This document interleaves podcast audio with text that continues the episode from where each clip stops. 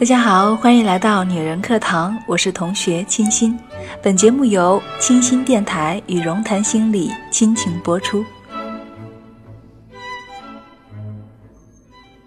相信大家都认识影视演员汤唯。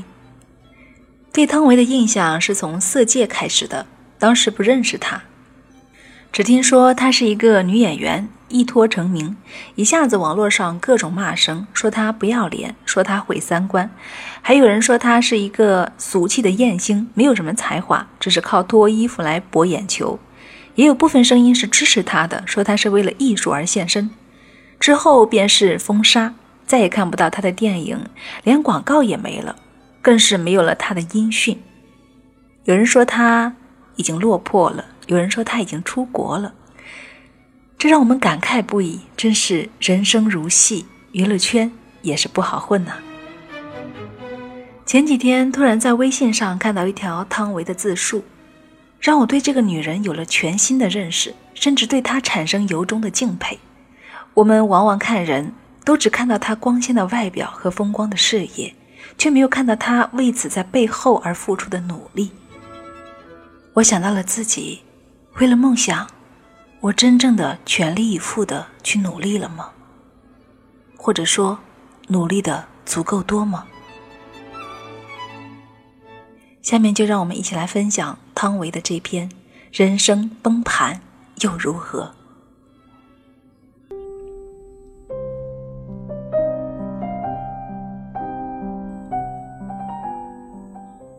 我有自己的底子，而这些底子长久以来被大多数人忽略了。我凭借自己的实力靠近中戏导演系，刚入学就做了职业模特儿。大学期间，我还学了表演、播音、美术，获得了羽毛球国家二级运动员资格。我演过电视剧、话剧，做过话剧编导。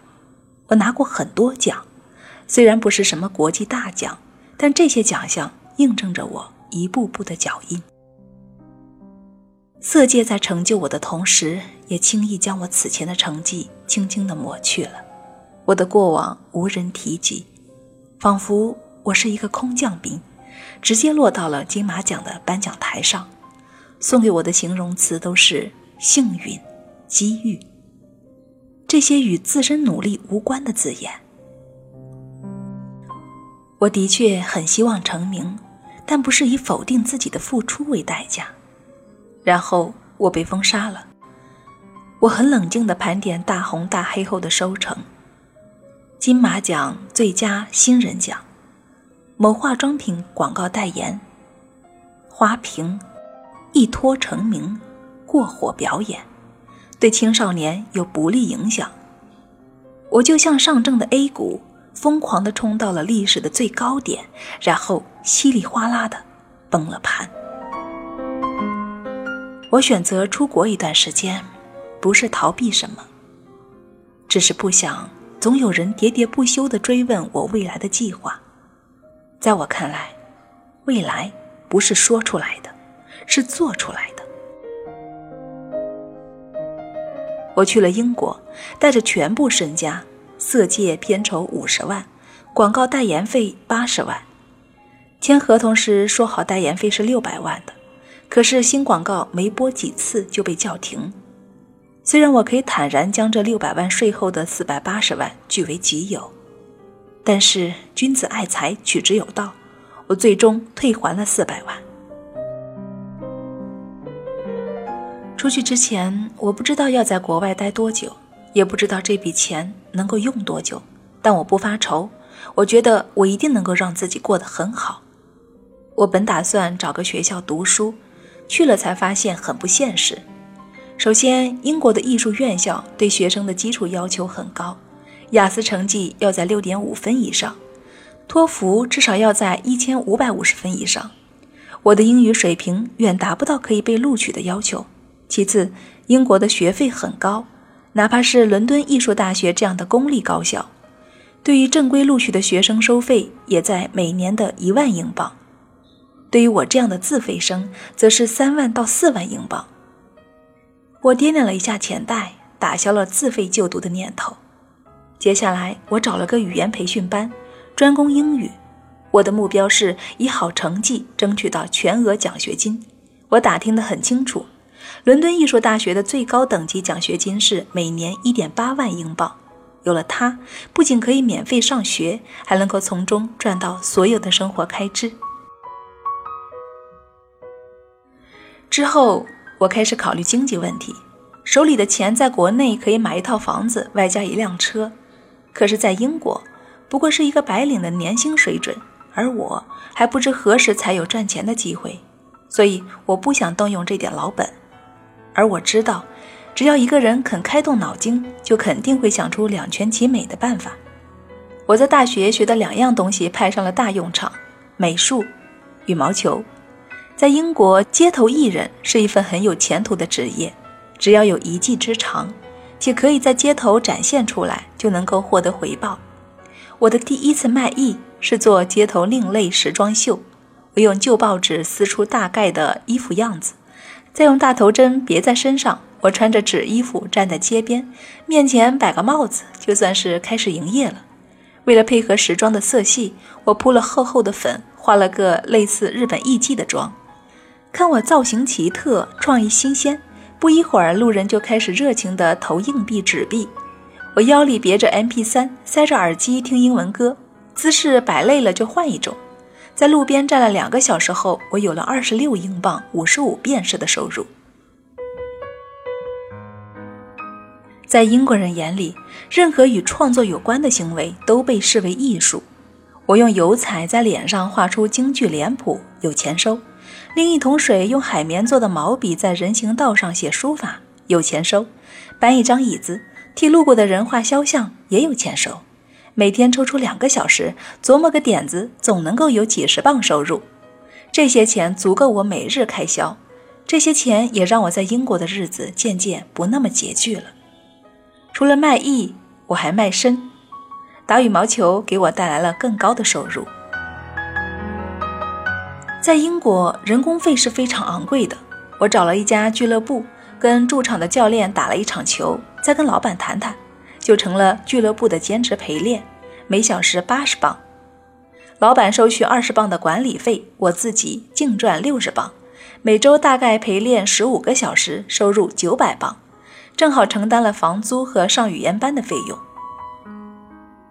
就这样，我就从吃老本变成了自给自足。这种自给自足不仅给了我安定的生活，也让我变得更加自信。来到伦敦四个月后，我接到一个陌生电话，是韦恩斯坦兄弟电影公司总裁 Bay Logan 打来的，说想初步接触一下，看看有没有合作的可能。一个星期后，正当我裹着一次性桌布改造的时装在街边表演行为艺术时，Bay Logan 笑眯眯地出现在我面前，他称赞我极具创意和美感。我们进行了第一次简单的交流。让我最开心的不是他的夸赞，而是我可以很流利的用英语与他沟通。我们聊了一刻钟，然后被 Logan 邀请我一起吃晚餐。约好晚餐的时间地点后，他离开时在我的帽子里搁了一张一百欧元的纸币。他说：“作为合作伙伴，他请我吃晚餐；作为路人，他为我的行为艺术买单。”做街头艺人和羽毛球陪练，终归是赚小钱。我觉得我的才干不止于此，所以我将目光瞄准了我的老本行——专业模特。因为有了 Bay Logan 的引荐，我认识了英国本土的影视界资深人士，通过他们结识了一批在英国有名的化妆师、形象设计师。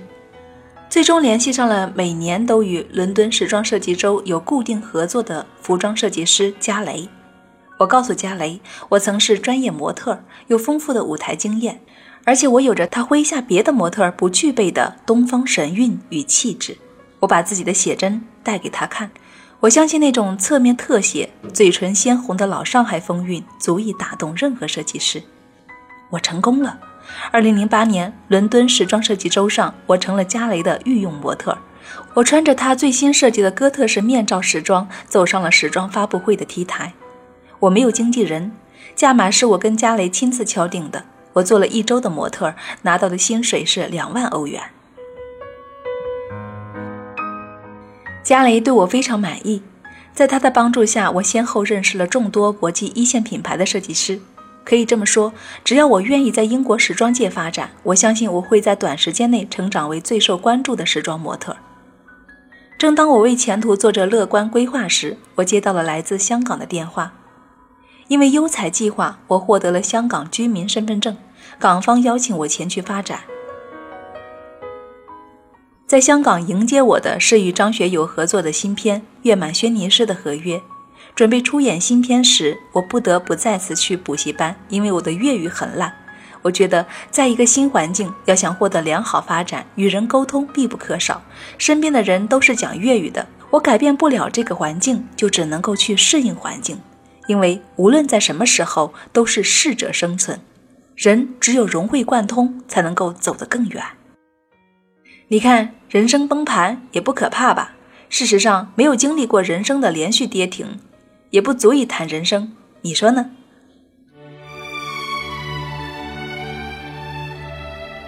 女人课堂，感谢您的收听，我是主播清新。喜欢我们的节目，欢迎添加微信公众号 FM 一二三二，让我们取得更多的交流。好了，本期节目就到这里，让我们下期再见。他曾。在深秋给我春光，心上的人儿，你不要悲伤。